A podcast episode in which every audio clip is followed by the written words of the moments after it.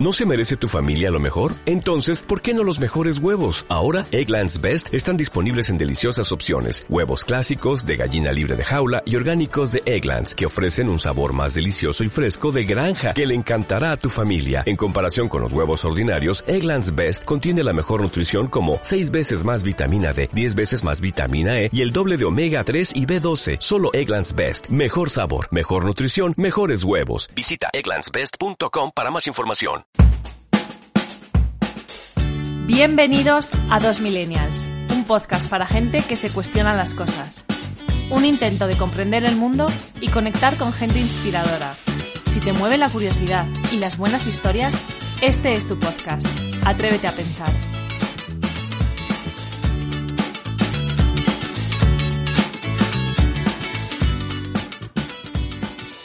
Bueno, buenos días a todos. Eh, hoy tenemos con nosotras a Alberto Naún García, profesor de comunicación audiovisual en la Universidad de Navarra y autor del blog Diamantes en Serie. Acaba de publicar su libro Series contra Cultura, que es una guía humanista de la ficción televisiva. Buenos días, Alberto. Muchas gracias por estar con nosotras. Nada, a vosotras por, por invitarme. Gracias, Elena, Beatriz. Encantadas de estar contigo. Eh, pues nada, le hemos traído al podcast porque, bueno, eh, nos parece muy interesante en, esta, en este mundo en el que estamos consumiendo series un poco de forma compulsiva. Eh, bueno, pues la, visión que ofrece Alberto en su libro Series contra Cultura, ¿no?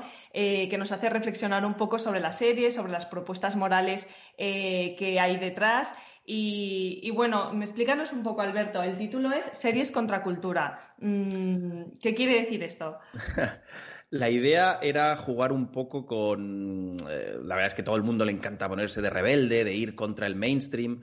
Entonces, tampoco quería caer yo en ese tópico de forma directa, pero sí que en el ámbito del, entretenimiento y la crítica que se hace del entretenimiento, la información que se hace del entretenimiento, sí que es cierto que hay una, digamos, determinada tendencia predominante pues si queréis traducirlo al ámbito político más eh, socialdemócrata o más de izquierdas. Eh, y mi idea era tratar de eh, analizar las series desde un punto de vista diferente, de ahí la parte contracultural, es decir, intenta hacer propuestas que yo creo que son muy de sentido común, de lecturas de series que ofrezcan una perspectiva diferente a la que habitualmente se les da. Entonces, por un lado era eso, y luego también hay una eh, doble lectura eh, o una segunda lectura que es eh, el ámbito de los, eso es ya algo muy, muy universitario, todas las, digamos, lecturas que predominan en la, en la universidad son los denominados estudios culturales o cultural studies en inglés, que parten de una idea, resumiéndolo mucho, de que siempre tenemos que intentar encontrar en las ficciones eh, cuáles son los elementos que hablan de poder, de opresión. Y mi idea era un poco hacer una especie de lectura contra cultural studies. Porque, claro, los presupuestos de los estudios culturales eh, creo que son discutibles y lo que yo hago es discutirlos. Entonces, por ahí eh, es esos, esa doble vertiente del título. Que, por cierto, me lo, pues, es, vamos, es un regalo que me hizo mi amigo Pablo Castrillo y que es muy bueno para estas cosas.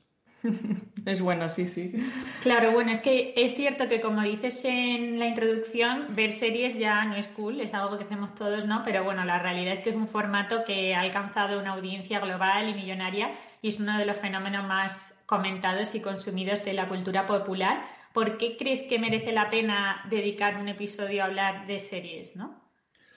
Eh, bueno, porque, como decís, precisamente porque ya no es cool, ahora lo cool, por ejemplo, es tener un podcast como tenéis vosotras, que estáis en la, en la cresta de la ola. Eh, digamos que siempre en, el ámbito pues, de las, ¿no? del consumo y de la expresión del consumo cultural va habiendo etapas. Pues fueron los blogs, después fue Twitter, eh, Tumblr, ahora los podcasts son lo más. Entonces ahí está dos millennials dándolo todo. Pero las series, eh, lo bueno que tiene que haya dejado de ser cool es que eh, se han democratizado mucho. O sea, siempre, toda la vida hemos consumido televisión, pero desde pues hace ya 10, 12 años, eh, si queréis incluso nos podemos remontar a antes, a finales del siglo XIX, pues, no, perdón, del siglo XX con Los Soprano, cuando llegó el ala oeste, cuando llegó 24, cuando HBO rompió las, las reglas del juego para bien. Pues lo que pasó fue que eh, primero las, series de televisión, digamos, de high concept que se llaman, ¿no? Las, las culturetas de verdad, se convirtieron en un síntoma también de, digamos, de, como de... clase, yo, soy diferente, sí, hmm. de, clase cultural, ¿no? Yo veo series del HBO.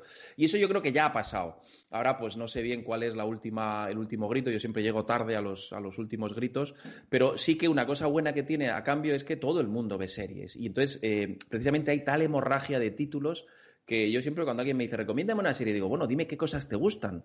Entonces, pues vosotras dos, ah, pues mira, recomiéndame una serie que trate sobre eh, gente joven y sus problemas desde una perspectiva más femenina. Ah, pues mira, tienes Girls o tienes, yo qué sé, eh, Catástrofe, eh, si es más matrimonio o tienes, bueno, al final de todo hay y eso yo, como creo que muchas veces hay que consumir cosas pues por puro, digamos, gusto, placer, de igual que está el placer de la lectura, también está el placer del visionado, me parece que es un, vamos, un buen momento. Hmm. Sí, ahora lo cool yo creo que es diferenciarte un poco con decir que ves series igual más indies, ¿no? O sea, igual ya Netflix es demasiado mainstream y ya tienes que decir, ah, pues esta serie que está en filming tal, ¿no? Que no la conoce nadie. ya sabéis que hay, hay, una, hay una cosa que yo siempre cuento de, de y Cansado, que son unos humoristas que a mí siempre me, me hacía mucha gracia desde que era pequeño, bueno, adolescente más bien. Y entonces me acuerdo que tenían un gag buenísimo que tiene que ver con lo que decís, ¿no? De ese esa diferencia, de diferenciamiento a través de lo que consumo, ¿no? Esa especie de gafapastismo ilustrado. Que decía, ¿no? Eh, tenían un, un, gag recurrente de alguien que iba al, médico porque tenía problemas porque estaba obsesionado con el brócoli, algo así, para que veáis, ¿no? Era un humor muy absurdo. Pero entonces en un momento dado llega eh, y le dice, oiga, doctor, doctor, que me voy a suicidar. Y dice, ¿pero qué le pasa? Otra vez el brócoli dice, no, no, no, esta vez no. Dice, bueno, ¿cuál es su problema? Dice, pues que soy crítico de cine y me gustan las mismas películas que a todo el mundo. Entonces se quería suicidar porque eso era intolerable. Entonces, bueno, yo, creo que, es lógico también que em, eh, haya diversos niveles de, consumo y de análisis de las series, pero al final eh, una de las cosas buenas que creo que tiene la televisión es que ha cerrado el gap entre alta cultura y baja cultura o por lo menos ha aspirado a hacerlo, pues porque quien más, quien menos, The Wire, por ejemplo, puede ser una serie difícil, pero es una serie que prácticamente todo el mundo puede entrar en ella dedicándole un poco de, tiempo a, pues eso, ¿no? A entrar en sus conflictos. Y lo mismo pasa con, series, como decís ahora, más, más indies, que yo creo que la televisión, por su propia naturaleza comercial, al final no puede hacer cosas de arte y ensayo. No, no, es un museo una televisión. Claro. claro. Sí, o sea, en cualquier caso, todas las series, hasta las más indies, pretenden ser comerciales, ¿no? Y pretenden tener un éxito económico. Entonces sí que observamos que muchas veces eh, las series pretenden eh, reflejar, ¿no? catalizar todas eh, las corrientes que hay de moda, pues para tener, oye, un impacto en el espectador, ¿no? Que se sienta identificado y vemos como en ocasiones, pues si está de moda ahora el feminismo, pues pues todas las series tienen que tener ¿no? su personaje feminista o su, su mm, cuotita de hablar de este tema y reivindicarlo. ¿no? Entonces, em, las series son un reflejo de la sociedad, pero luego tú también dices en el libro que son precursoras de valores, ¿no? Y que también mm. eh, a veces pretenden educarnos. ¿Tú qué opinas de todo esto? ¿Deben ser precursoras? ¿Deben reflejar la realidad? ¿Un poco de las dos? Ahí es un, es un tema, la verdad, que apasionante, justo el que, el que preguntáis, precisamente porque es complejo. Eh, digamos que las manifestaciones culturales o artísticas, por un lado, eh, se mueven y reflejan el mundo del que nacen. ¿no? Pues eh, la Capilla Sistina nos está diciendo también cosas sobre ese momento histórico. Pero al mismo tiempo también hay determinadas propuestas que pueden ser más vanguardistas, estilísticamente, pero también más vanguardistas en cuanto a temas. Hay mucho arte que lo que ha hecho ha sido romper tabúes tabús, la verdad es que no sé cuál es el plural. Hay em, gente, artistas que están ensanchando los límites de lo que se puede decir. Eso en el ámbito de la televisión es un poco más enrevesado, precisamente por lo que decíamos, que es un arte, o si queréis, un entretenimiento o una industria que en principio, en principio, tiene que ser rentable. Entonces, esa idea de si refleja el mundo o pretende cambiarlo, me parece que es un equilibrio complicado y ahí es donde eh, yo siempre reivindico que eh, el, buen arte o las buenas series son las que consiguen apelar a lo universal. Tú antes decías, ¿no? Eh, Elena, hay series que pretenden educarnos, yo también lo, cuento en el libro. ¿Cuál es el problema de eso? Que en ocasiones, em, si la tesis o la batalla ideológica que uno quiera dar se impone a los personajes, sale una historia que huele, que, tiene ese tufo a eh, te estoy intentando vender la moto, te estoy adoctrinando, y eso al final suele eh, equivocarse en cuanto a, calidad, porque el espectador no es tonto, y precisamente lo que hacen eh, las series que quieren meter como inyectarte un mensaje, las series o las películas, uno dice, joder, macho, el mundo es más complejo. Lo que hace es simplificar, si queréis llamarlo así, una especie de populismo artístico. Lo complejo, y precisamente una de las cosas que hacía el arte era intentar dar cuenta de lo complejo mediante el misterio, la sugerencia, la elipsis, la metáfora. Si lo damos todo mascado y si encima le decimos al espectador, esto es lo que tienes que pensar para ser buena persona, pues uno dice, hombre, mire usted, eh, me parece que ya soy mayorcito. Entonces, claro, es un problema que sí que eh, algunas series yo creo que están, están evidenciando, y lo, citabas muy bien, que es meter ese personaje o esa trama que tiene que ser muy políticamente correcta y que uno se da cuenta de que, de que está, es, que es, una prótesis. No, no, no, tiene vida propia, no está encarnada en los personajes, sino que está metida desde fuera. Y eso hace que al final el, el digamos, el alcance artístico de, esa película o de esa serie, que es lo que nos preocupa aquí, se vea mermado. Y hay un montón de ejemplos de, de series que, digamos, han perdido punch precisamente por, por volverse más eh, pues con el, el, momento actual y lo que hay que decir. O personajes que se fuerzan.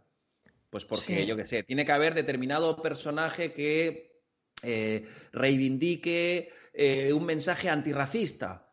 Y uno dice, jo, pero a lo mejor nos hemos pasado metiendo ¿no? este personaje en el siglo XVI.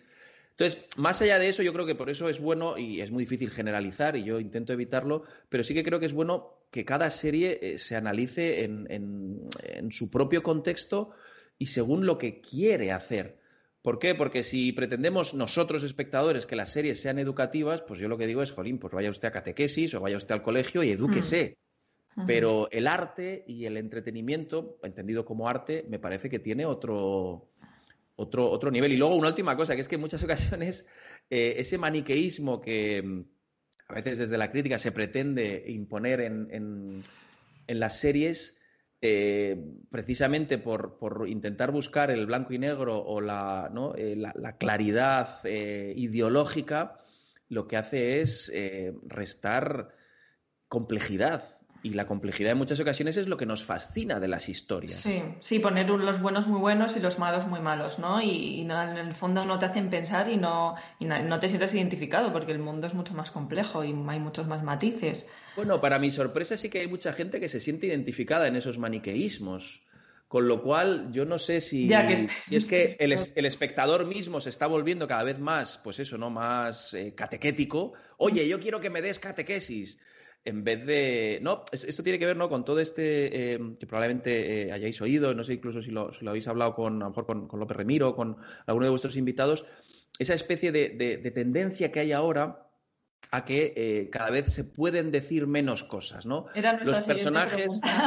claro, pues no, hacerla el yo respondo. El estrechamiento, sí. No, que nos llamaba la atención eso, que por un lado es como que las series han venido a romper tabús, pero luego a la vez eh, que estamos en un momento en el que dices el espectro de conversaciones aceptables se está achicando cada vez más, ¿no? Especialmente en las unis, en los medios de comunicación, e incluso nosotras preparando esta entrevista veíamos como un poco de reparo, de tocar ciertos temas, de mojarse, ¿no? Entonces es como que dices hasta qué punto, ¿no? Ya, eso, jo, eso es terrible. A mí me preocupa mucho porque, bueno, aparte de las series, y bueno, se ve aquí, ¿no? Aquí se habla de batallas culturales en sentido amplio. Y, por ejemplo, cito un par de humoristas que a mí me gustan mucho, que son Ricky Gervais y Larry David, que eh, son gente que, al final, el, humorista eh, va a ser uno de los... De los, los que nos salven. Bueno, son los que nos salvan, pero ahora mismo también están siendo de los más damnificados. Pero al final el humorista precisamente era el que se atrevía a decir las cosas que, ¿no? Desde el digamos, el bufón en la corte era el que decía las verdades, ¿no? El que va a decirle al rey, tú vas desnudo. Y luego el humor tiene también mucho de, pues eso, ¿no? De, descomprimir las, las, cosas complejas. Y entonces, ¿qué es lo que pasa? Que estamos ante un nuevo moralismo eh, que se ceba mucho en las artes, porque parte de una premisa que si queréis luego la hablamos, que es que eh, somos lo que vemos. Y yo digo, hombre, somos mucho más que lo que vemos.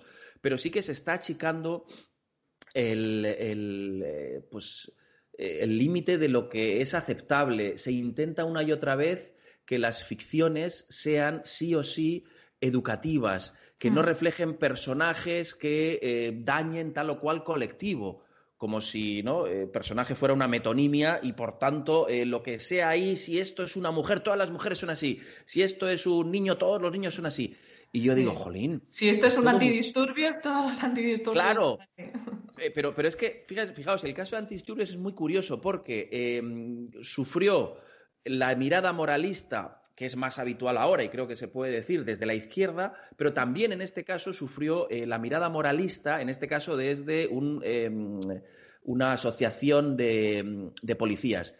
Y yo creo que analizando la serie me parece una serie que es compleja y que nos muestra algo tan simple como, oye, efectivamente, eh, los polis, igual que los profesores de universidad, igual que la gente que trabaje en la abogacía, igual que todo el mundo, puede haber gente buena en su vida eh, personal, puede haber gente que se drogue, puede haber gente que le ponga los cuernos a su esposa, puede haber divorciados, puede haber gente deprimida. Bienvenido. Es más, es lógico que en determinadas profesiones pues haya más tendencia hacia una cosa o hacia otra, pero generalizar con que la, representación que se haga de mi colectivo tiene que ser siempre bondadosa, buena. Entonces yo creo que eso es intentar aplicarle a la ficción una especie de neocensura. Oye, tú tienes que pasar primero el, ¿no? Igual que antes se hacía, no me acuerdo cómo se llamaba lo que, lo que decían, ¿no? Los censores, había una palabra en latín que ahora no me sale, el, no me acuerdo cómo se llama. Pues ahora no, igual. Cuando hagas una broma sobre, yo qué sé, discapacitados, pues tienes primero que pasarla por la asociación de discapacitados. Cuando hagas una broma sobre mujeres, por supuesto, tienes que traer con todo. Entonces, eso lo que hace es secar las posibilidades, porque al final se cae en la autocensura. Edu Galán, que es un, un tipo, el creador de Mongolia, que es bastante izquierda, es, por ejemplo, muy crítico precisamente con esta eh, neocensura o este nuevo moralismo o este neopuritanismo. Sabéis que toda la vida, ¿no? El puritano era, pues eso, ¿no? la señora o el señor que iba a misa y que decía, esto no se puede. Pues ahora, eso mismo, no, ahora eso mismo es al revés. Y eso, por ejemplo, es muy curioso lo que ha pasado con el desnudo femenino. El desnudo femenino durante muchos años se vio como una especie de liberación frente a estos casposos eh, cristianos y demás que no quieren que el cuerpo de la mujer se vea porque son unos reprimidos.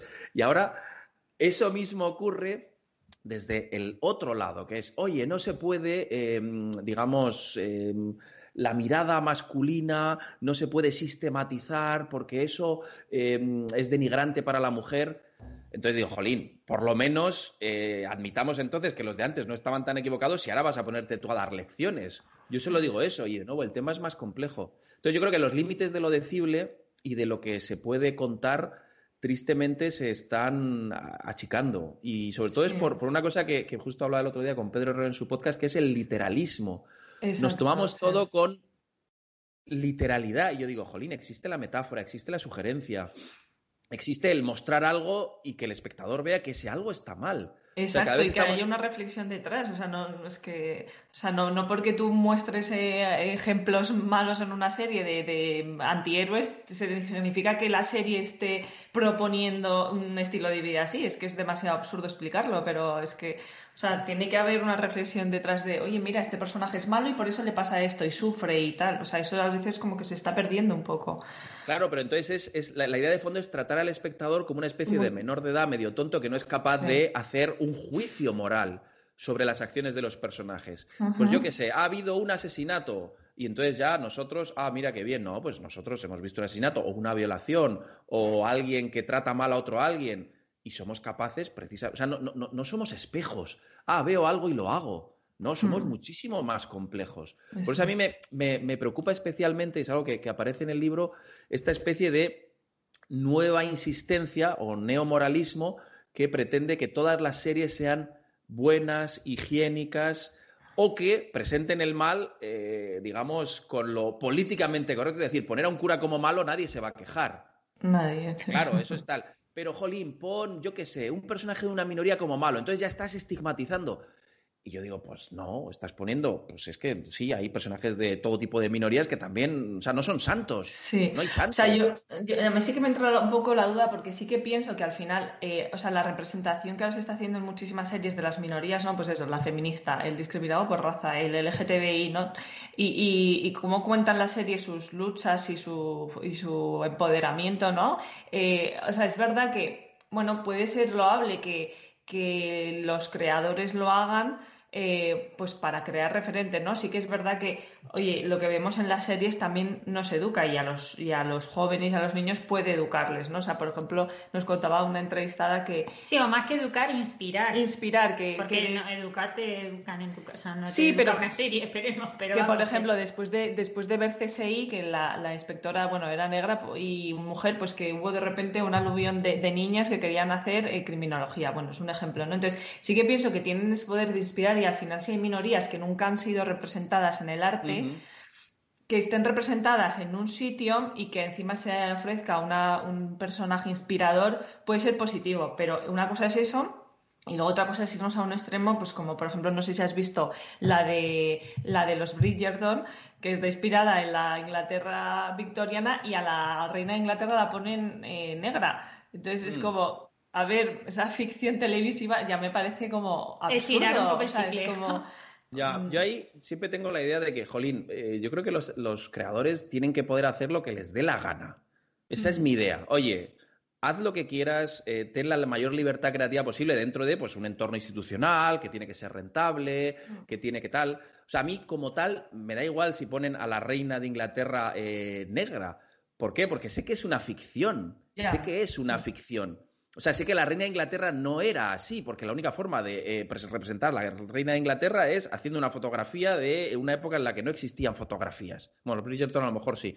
Entonces, lo que estoy eh, en contra es de que em, se fuerce a los creadores o las lecturas constantemente que se hacen de las, de las series o de las ficciones tengan que incidir sí o sí en las, lo que se llaman las políticas de la representación. Claro que está bien, digo, a mí me parece, a mí, por ejemplo, no tengo nada que ver, digamos, vitalmente con eh, los protagonistas de una serie eh, juvenil que ha tenido eh, mucho éxito como mm, Euforia. Pues yo qué sé, hay una chica trans, hay otra joven, Zendaya, que se droga, pues ya a mis 42 años y con cuatro hijos nunca voy a ser eh, ni una adolescente trans ni una chica eh, con problemas eh, de drogadicción. Pero yo puedo entrar en esos mundos, precisamente porque hay un elemento de humanidad compartida. Entonces, mi problema es cuando, o mi, mi, crítica es cuando se convierte en una especie de nueva norma.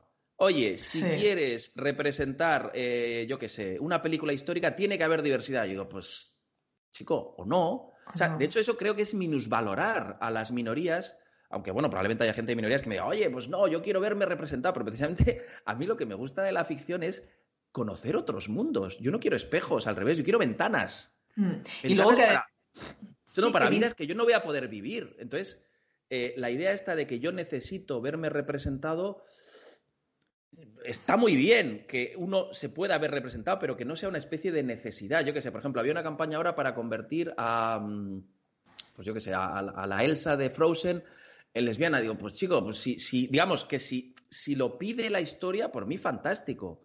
Oye, ya está, y luego quien quiera la vea, quien no, no. Pero esa especie de... Es, es casi un derecho.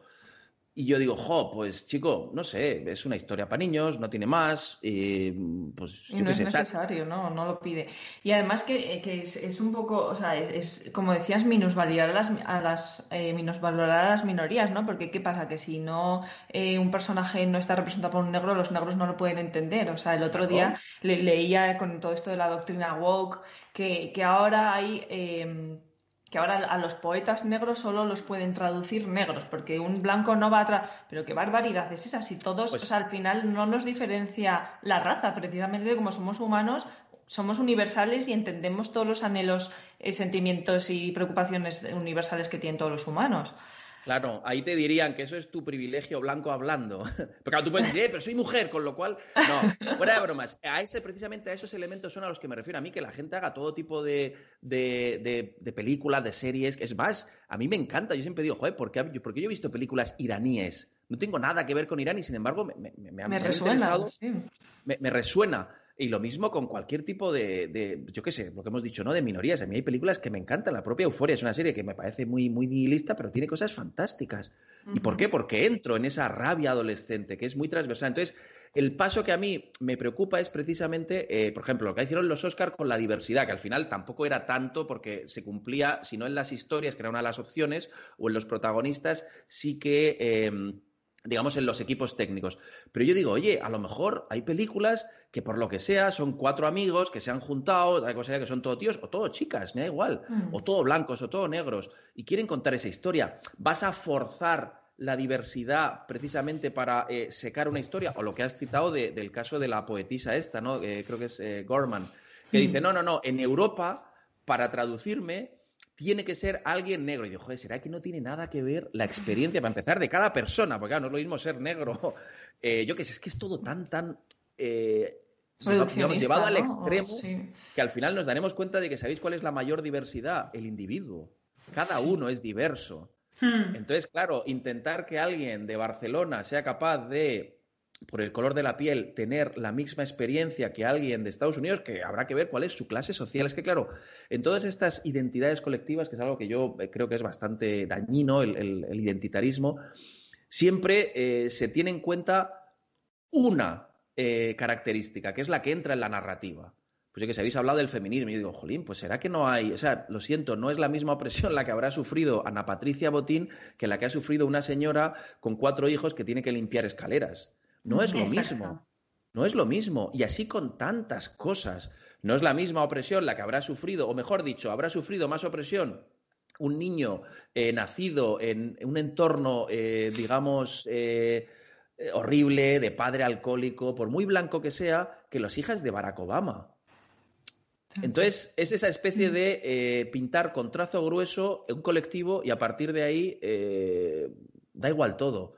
Y entonces, cuando eso entra en la ficción, pues con los elementos que os he citado, me parece que es preocupante por eso, ¿no? Porque hay gente que dice, oye, yo quiero contar esta historia, pero yo que sé, imagínate, no me dan la subvención si no, no inserto no sé qué gente. A mí eso me preocupa porque, y en las universidades está pasando muchísimo, las universidades son el, foco de todo lo woke, al final son las universidades. Sí, sí, sí.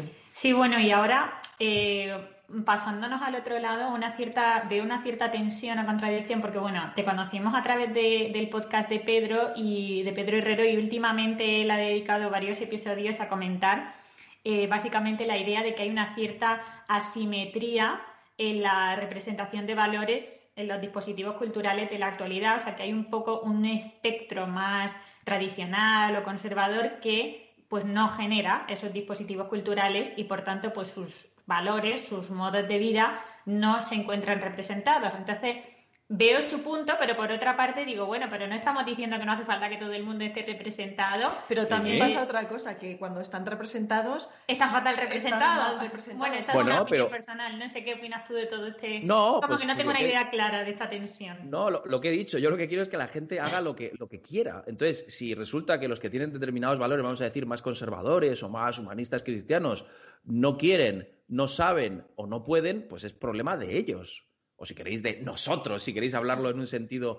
Entonces, no vale quejarse, eh, o creo yo, no vale quejarse y decir, ay, es que. No, que es un poco lo que yo echo en cara cuando digo, es que me tienes que representar. No, coño, represéntate tú.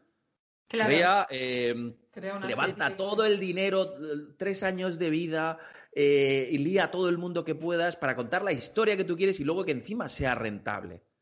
O sea, que haya una especie, o pensar que hay una especie como de gran eh, conspiración contra los valores. Pues no, oye, pues si quieres tú ser víctima y quejarte, quéjate, pero yo lo que yo digo es, oye, pues ya está, nadie te impide a ti eh, escribir un libro. Si además consigues que sea bueno y que venda mucho, fantástico. Uno puede decir, ya, pero es que la, la institución cultural es más de izquierdas. Bien, ¿y?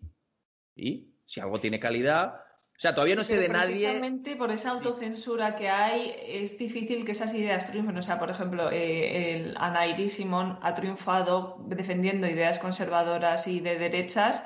Bueno, de derechas son pero ideas conservadoras ella no dice eso, ¿eh? ella, ella, por ejemplo, es antiliberal. Simplemente reivindica una, parte de, la izquierda más de familia, de tradición, pero vamos, ella echa pestes del liberalismo. Sí, pero conservadora en ese sentido. Pero ¿por qué la han escuchado? Porque ella viene o sea, de, porque ella es de izquierdas, porque ella viene de una familia comunista. O sea, si esto lo hubiese escrito una persona que viene de un background tradicional y conservador, nadie la habría escuchado. O sea, sí que hay cierto.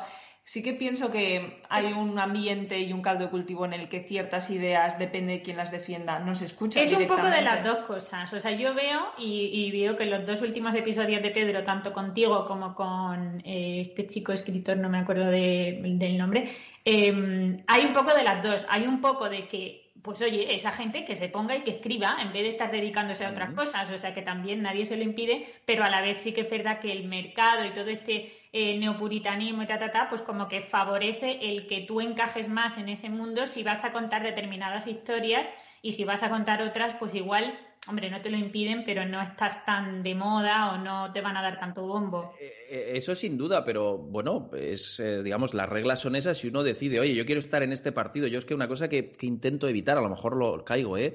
es esta especie de victimismo. Hmm. El mundo no es como yo quiero. Bien, pues intenta cambiarlo.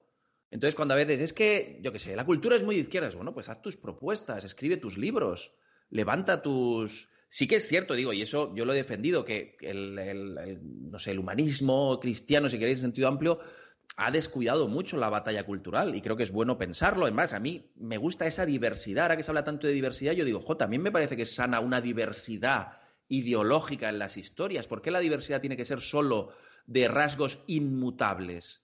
Como mm. lo que tienes entre las piernas. Em, el color de tu piel. El color de tu piel ¿Por qué? ¿Por qué no puede haber diversidad también ideológica? Yo creo que es sano que haya pues, propuestas que tengan éxito, que propongan unos valores, vamos a decir más, imagínate, ¿no? Pro familia tradicional, Ana y Simón. Me parece que la, propuesta que hace ha tenido, ha resonado mucho, eh, digamos, en un público más de, centro derecha. Eh, todo esto es mucho más matizable.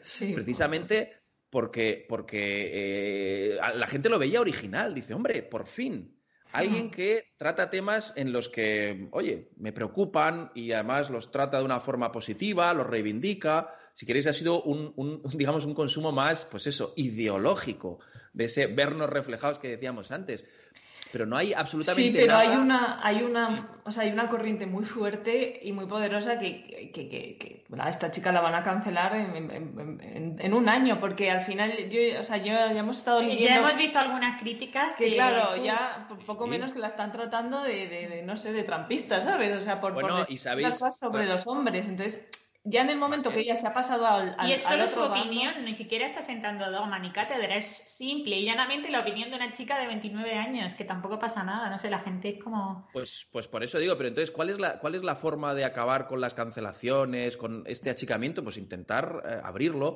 levantarse y decir lo que uno piensa, que es muy razonable. Yo qué sé, este podcast es muy razonable, no estamos diciendo cosas raras, estamos diciendo, ah, simplemente, ah, mira, es bueno que haya diversidad, también ideológica, es bueno que la gente que creen determinadas cosas y que quiera contarlas, pues se anime a hacerlo, en vez de estar todo el día diciendo, no, ay. Entonces, me gustaría que, efectivamente nadie cancele a, Ana Iris Simón, y sí que le han dado caña, pero también ha salido gente potente en su defensa. me acuerdo eh, Soto Ibars, o gente, digamos, que, que tiene su, su, em, su aquel en el mundo cultural, o Alberto Olmos, que, que, que salieron a defenderla y precisamente diciendo, oye, esta chica está teniendo éxito en parte porque dice cosas que se salen de lo políticamente correcto y a lo mejor, pues yo qué sé, la inteligencia eh, no la premia, pero la premian los lectores. Al final hay una cosa que vale, puede haber más barreras y tal y cual, pero al final eh, el mayor premio para alguien que hace cultura son los que la consumen.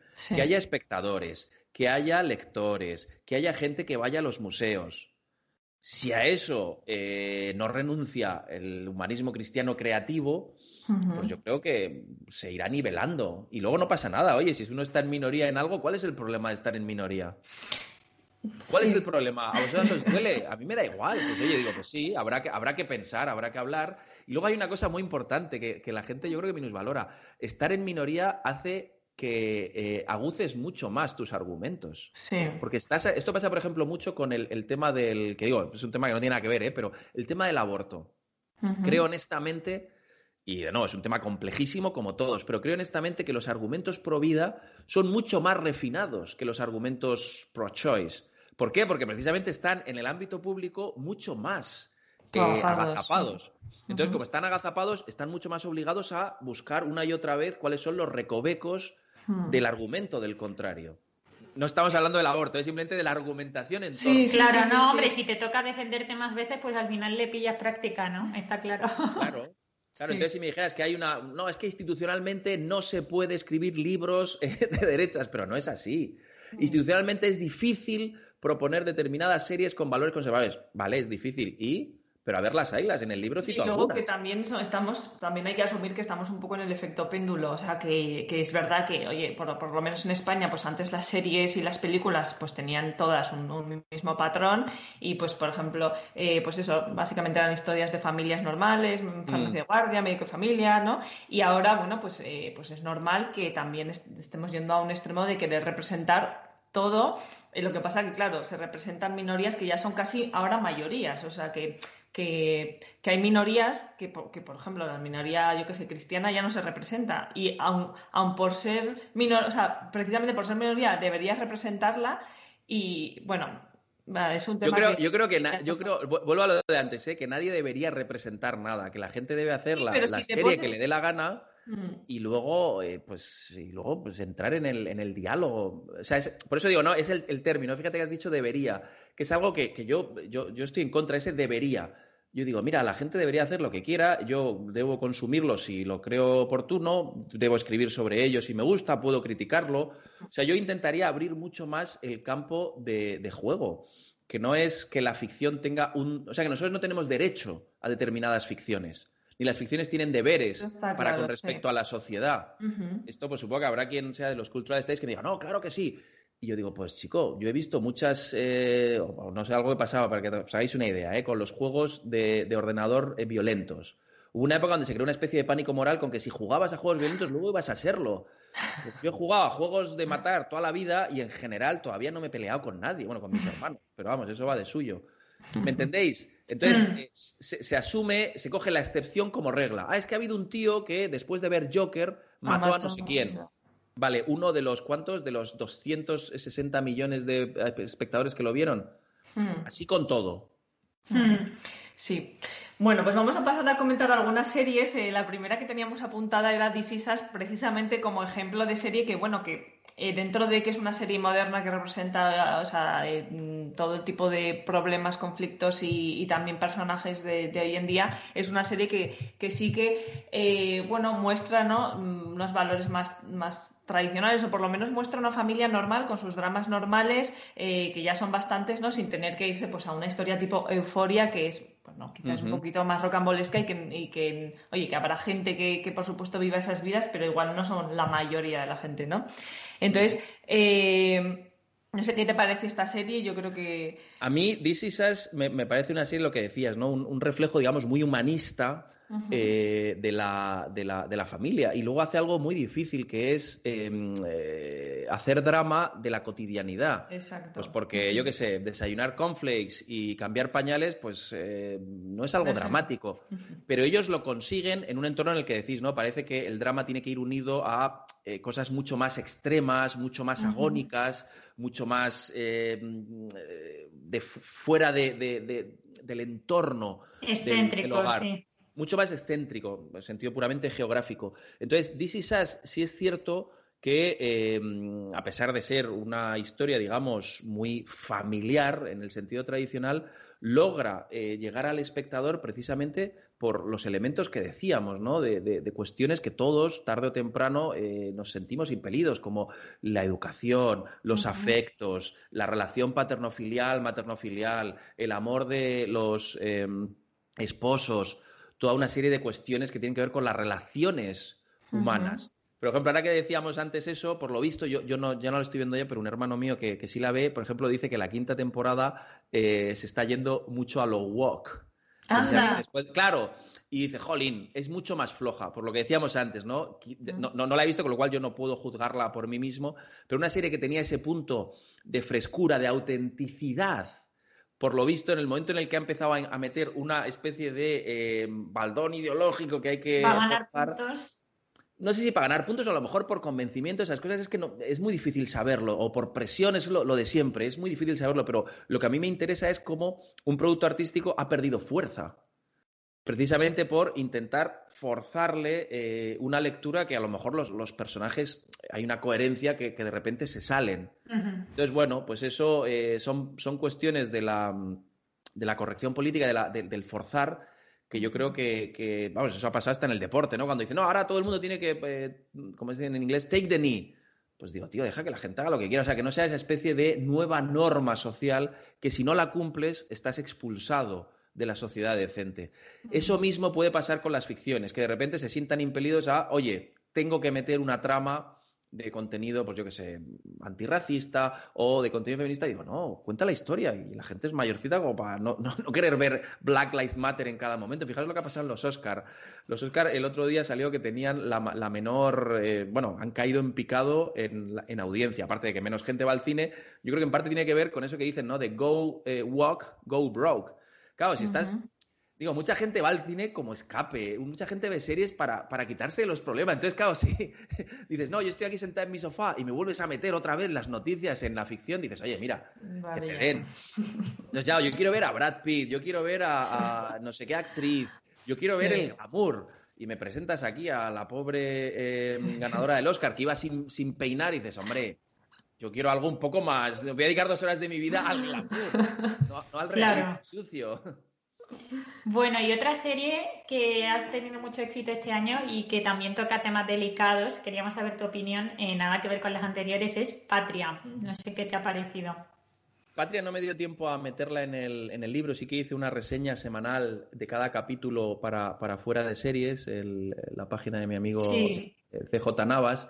Y es una serie que me parece desde luego interesante, me parece una serie, eh, pues jolín, que se atreve, ¿no? Antes cuando hablábamos de, temas que hace unos años nadie, nadie se atrevía, en parte pues porque pensaban que no era rentable y tiene razón oye, un drama como el terrorismo, a lo mejor eh, la gente pues dice, oye, yo ya bastante tengo con ver las noticias y los cuerpos espachurrados en las, en las portadas de los periódicos como para que me lo cuentes. Hay quien dice, no, eso es cobardía y tal y cual. Bueno, ahí eh, no vamos a entrar en eso, pero creo que Patria es una serie interesante precisamente por, porque trata un tema que además a mí me preocupa especialmente. Bueno, Elena también es de, de bueno, hace falta ser de Pamplona para que te preocupe, pero me parece que es una serie eh, un pelín fallida por dos cosas. Una, digamos, puramente artística, que es que el peso de la novela se aprecia demasiado, los personajes em, eh, son demasiado literarios.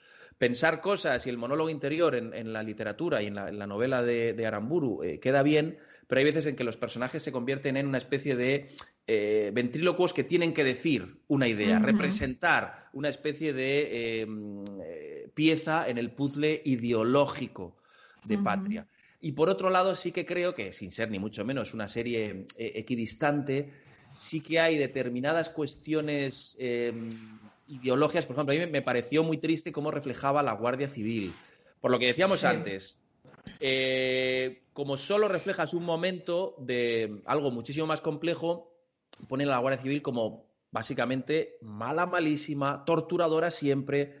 Y esos matices que sí que tienen, por otro lado, por cierto, el etarra, que me parece fantástico. Es que las personas tenemos matices, incluso los etarras. Tienen una madre que le quiere, tienen sentimientos, tienen dudas. Eso mismo no se veía en eh, la Guardia Civil. Eso me dio un poco de pena. Entonces, bueno, creo que es una serie eh, interesante que tiene una reflexión sobre el perdón potente, que refleja toda una época eh, muy dura, pero que es un pelín desequilibrada en cuanto a su esquema moral. Perfecto. Muy bien, otra serie que hemos visto que eh, no te termino de convencer es El cuento de la criada. Eh, yo creo que ah, yo compro bastantes de tus argumentos, pero no me pareció tan maniquea ni tan, o sea, que, tenga tanta trampa ideológica. Mm, ¿Qué es lo que, lo que menos te gustó de la serie? O sea, ¿qué es lo que más te, te falla?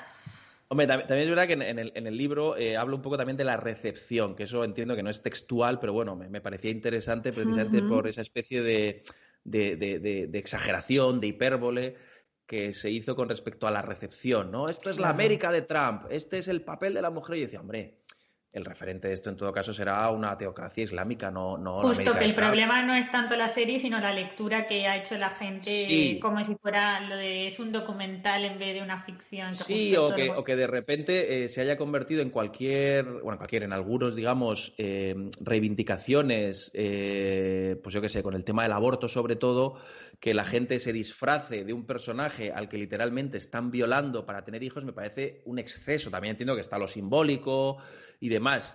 Entonces, bueno, como crítico yo digo, oye, esto me parece eh, excesivo, me parece maniqueo. ¿Por qué digo que es maniqueo? Porque lo que decíamos antes, ¿no? Eh, los buenos son muy buenos y los malos son muy malos. Es verdad que solo vi la primera temporada.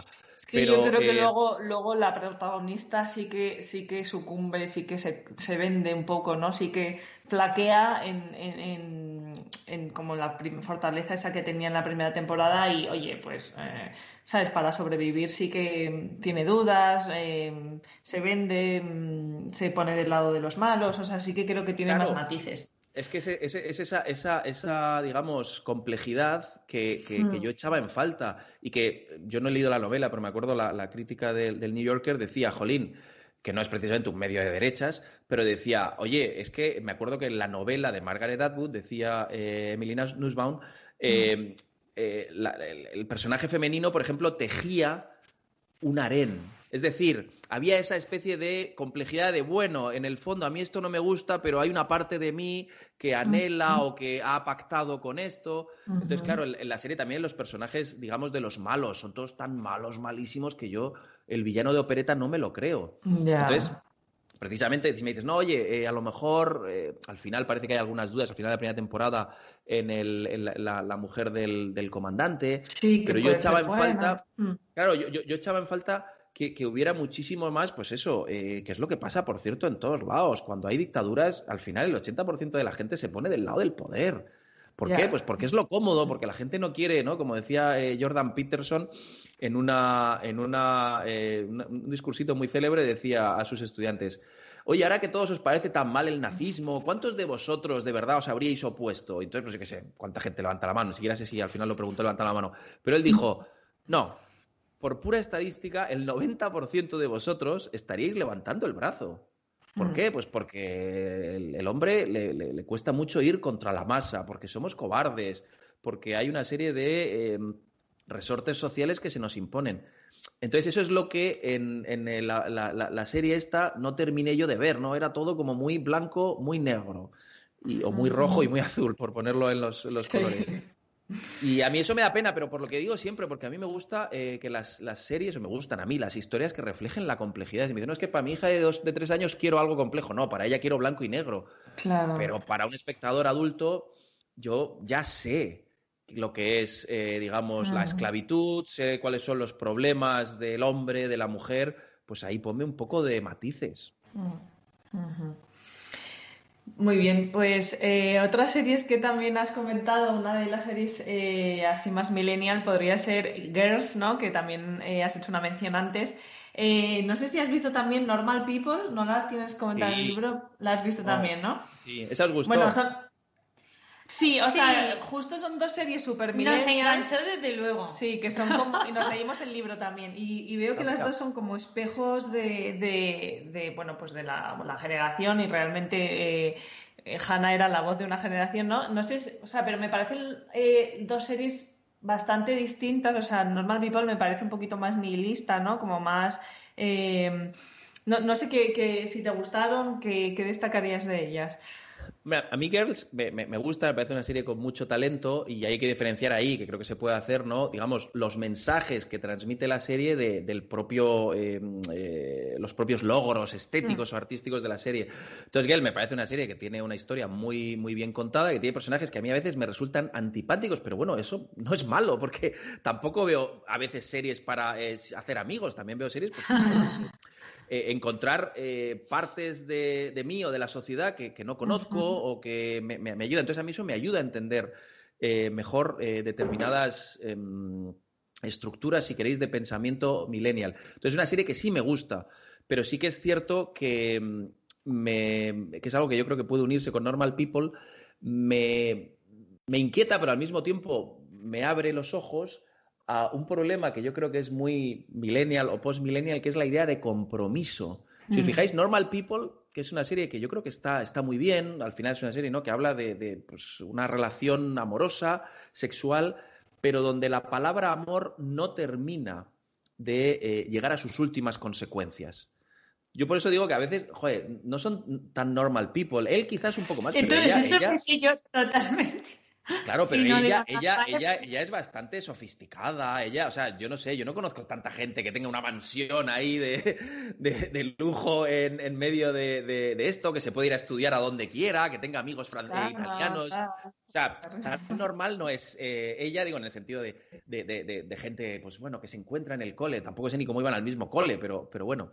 Eh, pero digamos que, lo que lo que sí que une a las dos, y creo que os lo habéis dicho muy bien, es esa especie de alergia al compromiso que me da la impresión de que, por cierto, antes que lo habéis hablado, también está Ana Iris Simón. Ella dice, yo no quiero llegar a los 40 eh, teniendo, eh, habiendo viajado por no sé cuántos países y teniendo un mueble de Ikea estupendo. No, yo quiero, de hecho, yo creo que está a punto de, dar a luz. Entonces, las dos series sirven muy bien para eh, tratar algo que, por lo que decís, es más de vuestra generación, que es ese miedo a, a que el compromiso nos quite libertad cuando yo creo que el compromiso, bien entendido, es una muestra de libertad fantástica. Y no pasa nada por, en este caso, la entrega amorosa, que probablemente sea uno de los mayores compromisos que uno puede hacer en este mundo, por si queréis el matrimonio o, mira, el tener hijos. Las dos series creo que explican muy bien los mecanismos por los que determinada eh, espectro de, gente no termina de dar ese último paso. Y lo mejor, no son felices no dándolo. Eso es muy interesante. Si me dicen, no, es que, oye, Normal People tiene un final feliz, eh, Girls tiene un final feliz. No, son series bastante tristes. A mí por eso me gustaron tanto. O sea, al final creo que. Quieres, quieres tristeza. No, pero, pero me gustaron porque no creo que. O sea, pese a. Eh, Hay gente que puede decir, ay, es que transmite un mensaje muy negativo. Digo, bueno, pero también te refleja, pues, oye, en el caso de, de Normal People estás toda la serie, no quiero hacer spoiler, pero pensando, si es que con lo bien que os iría eh, pues ala, ¿por qué no tenéis una relación normal y, os, y, el uno para el otro si os queréis un montón? O sea, como, ¿por qué no dais ese paso con lo felices que seríais y con lo bien que os iría? Y luego que, las, las, dos, bueno, sobre todo Girls es un poco síndrome de Peter Pan, ¿no? a todos sus personajes es como que es, eh, ya, bueno, ya están algunos, creo que no sé si, si pasan los 25, la mayoría, eh, en, la, última temporada sobre todo, y, y, bueno, pues todavía como que no, son, son muy inmaduros, pero la propia protagonista, Hannah, eh, o sea, ella misma tiene discursos en los que yo creo que es súper consciente de todas las trampas que tiene por ser eh, millennial en Nueva York, por ser tan narcisista. O sea, como que ahí sí que me parece que hay reflexiones interesantes de, jo, no, me gustaría no ser así o me gustaría eh, mm, poder renunciar a ciertas cosas y tener una estabilidad, tener una buena relación con Adam, que es el chico este. O sea, sí que pienso que hay mucha reflexión y mucha y luego que me, que me parece eh, Girls una serie divertidísima y que dan el clavo en muchísimas cosas de, de, nuestra generación. Y, pero, pero, por, eso a mí me interesa. Es una generación, bueno, yo conozco por estudiantes y tal y cual, pero no te va a acercar ni lo que decíamos, ¿no? Ahí es un tipo de ficción donde me presenta unos conflictos que, que a lo mejor yo he pasado, no de forma, porque todos hemos sido jóvenes y, y el mm. miedo al compromiso es universal pero lo, lo, reflejan bien ambas series. Pero yo creo que si uno se las toma en serio la lectura que hacen, se da cuenta de que las series casi, si nos ponemos estrictos, están condenando a sus personajes porque les están haciendo ver, les están haciendo ver que todos los presupuestos ideológicos, morales, materiales sobre los que asientan su vida les están llevando a la miseria. Y son gente, digo, joder, vivir en Nueva York en, en el 2015 es ser un privilegiado. Tener eh, la educación que pueden tener eh, los personajes de Normal People es ser un privilegiado. Que sí, que tienen problemas familiares, como todo el mundo. Todo el mundo, quien más, quien menos, tiene problemas familiares. Entonces, digamos que las coartadas que dirían, no, yo soy infeliz y me gusta, se acaban en la serie. Porque al final uno es, soy infeliz y ya está, y the end. Sí, fíjate, por ejemplo, el personaje de Marnie, que, que yo, yo, creo que es la que más pena me da, que siempre está buscando en el sexo y en, la relación con los hombres como llenarse, pero luego es que la pobre está rota por dentro, ¿no? Y eso me, me, daba mucha pena. Bueno, y, otra serie que hemos visto a raíz de leer tu libro, porque nos, nos dio mucha curiosidad, es Andón. Que es un poco indescriptible, nos ha gustado mucho, pero es como, ¿cómo explicaría a alguien de qué va esta serie? No, es una, es una serie, en este caso de Amazon, que es una, digamos, combinación curiosa porque usa una técnica de animación que se llamaba rotoscópica, que digamos primero ruedan eh, a, los, a los actores y luego pintan sobre ellos. Entonces, claro, al final es la historia de una chica, de nuevo también, una probablemente millennial, ya ya me pierdo, millennial, centennial, generación Z, pero bueno, alguien como vosotros que eh, vive en una sociedad opulenta y, que, y que le duele, le duele la identidad y entonces básicamente lo que nos cuenta es la historia ella ha tenido un accidente y empieza a ver a su padre, que había muerto años antes. Y claro, es una, estilísticamente yo creo que es una serie, coincidís conmigo, deliciosa, precisamente porque el dibujo te permite, pues yo qué sé, meterla a ella en viajes astrales y en cuestiones que tienen que ver con los límites entre la realidad y la ficción muy interesantes. Pero sí que es cierto que eh, en este caso yo sí que la veo una serie por lo menos un poquito más eh, optimista, porque precisamente es alguien que ante las dudas eh, intenta, no, estrictamente, eh, ni, explícitamente, pero sí que la pregunta sobre la trascendencia está ahí.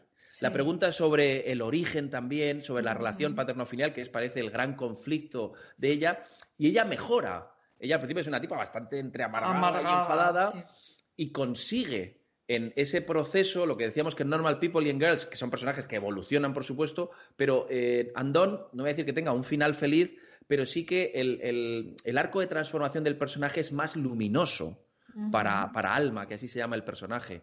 Y yo creo que por eso la, inserto en una parte que digo, no, luz al final del túnel, que son una, unas series, lo que decíamos, ¿no? Que probablemente no explícitamente se puede hacer una lectura más humanista de ellas, pero que yo la hago, porque vienen a decirnos, oye, eh, hay algo después. Y sobre todo voy a preguntarme qué hay después, porque es una inquietud que tengo. No es una lectura únicamente materialista. Esto se acaba aquí. No. Sí, no, no, es una serie. Tienes otras series aquí en el capítulo Luz al final del túnel. Eh, no sé si quieres destacar alguna. Yo no he visto ninguna de las otras. Mm, no sé si alguna recomendación, ya que estamos llegando al final, pues para que la gente se vaya un poco. Yo diría que alguna recomendación que tenga de alguna serie eso, que tenga como un toque de esperanza, ¿no? Y, luego alguna recomendación como para distintos tipos de, públicos, pues a los que les mm. guste la ficción, a los que les guste eh, las comedias románticas, a los que les guste, no sé, un poco, porque hay muchas que nos hemos dejado en el tintero de tu libro y, bueno, así la gente pues las ve y luego que se compre el libro y, y, lea Y que se vaya con tantos deberes como nosotras, que vamos a estar viendo series, madre mía. Pues mira, yo desde Luz al final del túnel, yo siempre reivindico pues una serie preciosa, que se llama Rectify, es una serie de Sundance Channel, que cuenta la historia de un tipo que ha estado en el corredor de la muerte 18 años y que acaba, y que acaba volviendo. Entonces, em, acaba volviendo en este caso a la, vida normal. Y eh, es una serie que habla de la culpa, habla de la redención, habla de cómo reconstruirse por dentro. Pero son cuatro temporadas. Si alguien quiere algo no tan luminoso, pero sí igual de interesante, hay una serie pequeñita de ocho, de ocho capítulos en Netflix, se llama Russian Doll, muñeca rusa llena de preñada de simbolismos, que yo creo que es interesantísima, además narrativamente es, apasionante y nos hace pensar sobre eh, la culpa, la herida, el trauma y que, bueno, se puede salir de todo eso. Esas son las que yo diría eh, de ese capítulo. Muy bien. ¿Qué más me decíais? Eh, eh hemos hablado mucho de series igual que nos gustan a nosotras, pero yo que sé, series de acción, series de... Em, no sé, así un poco más... No, no quiero... Y vamos a decir más de chicos, pero, es que hoy en día no se puede decir nada. Se puede decir, se puede decir. Mira, más de chicos... No, vamos a hacer, vamos a, voy a recomendar dos series que son muy ecuánimes, precisamente porque son de matrimonios. Una es una comedia romántica, incluso una comedia post-romántica, que se llama Catástrofe, que es una serie que tiene cuatro temporadas, británica, cortita, eh, seis capítulos por cada temporada, que es una serie muy bruta, es una serie muy obscena en el sentido casi clásico, ¿no? De lo que se deja fuera del, del escenario y que eh, lo que hace es centrifugar totalmente la idea de intimidad eh, de pareja, intimidad de matrimonio. Pues yo que sé, hay bromas de pedos, de pajas, de, todo lo que queráis, pero está muy bien hecha y sobre todo es muy, muy, muy divertida. Yo siempre digo que si uno, si uno eh, tiene un enemigo íntimo, que al final es con quien duerme, esa serie es fantástica para desengrasar. Y hay que verla juntos. Y luego otra serie, si queréis, más de, más de chicos, eh, yo diría que, por ejemplo, The Americans, que es eh, una, yo creo, una de las grandes últimas series, bueno, no solo de chicos, porque al final es la historia de un matrimonio, por eso os decía que iban a ser los matrimonios de espías eh, soviéticos que tienen que, son, son, una especie de células durmientes en el, en el Washington de la era Reagan. Y entonces, ¿qué es lo que nos cuenta? Y la serie es interesantísima por eso. Espías de la KGB, pero que como coartada han tenido una perfecta familia americana. O sea, sus hijos son sus hijos, pero claro, forman parte de la, de la coartada. entonces, hay elementos interesantísimos que tienen que ver sobre la lealtad al partido, a la ideología, a lo que nos ha movido hasta ahora y la lealtad hacia algo tan natural como la descendencia. Entonces, eh, es una serie compleja, es una serie eh, de acción porque tiene momentos de, digamos, de no solo de persecuciones, sino de, de, pues, ¿no? de luchas subterráneas, de espionaje eh, fascinantes, pero al final es una serie que habla del compromiso, del matrimonio, de qué es lo que eh, dejas a cambio de, de si la ley natural o la ley, digamos, ideológica va antes. Fascinante. Yo recomendaría esas dos, por ejemplo. Genial. Muy bien, pues las veremos. Sí, ya te diremos bueno, Alberto, pues. son seis temporadas. bueno, poco a poco. Pues nada, Alberto, muchísimas gracias. Ya llevamos, yo creo, una hora. Nos quedaríamos hablando contigo mucho más porque, porque vamos. Mm, da de sí. Da de sí mucho. Pero, pero bueno, si no lo dejamos para otra ocasión, eh, nada, recomendamos a todo el mundo que se compre el libro. Series contra cultura. Y que también te sigan el blog, que la verdad que tus entradas son una pasada y, vamos, mm, es totalmente un diagnóstico de todas las series de, que están ahora de moda y, está genial. Así que, que nada, que muchas gracias otra vez. Pues nada, Elena, Beatriz, ha sido un gustito. Venga, hasta luego. Un saludo. Bueno, y a todos los que estáis al otro lado del micrófono, muchas gracias de nuevo por haber compartido este rato con nosotras. Si os ha gustado, no dudéis en difundirlo entre vuestros amigos y conocidos.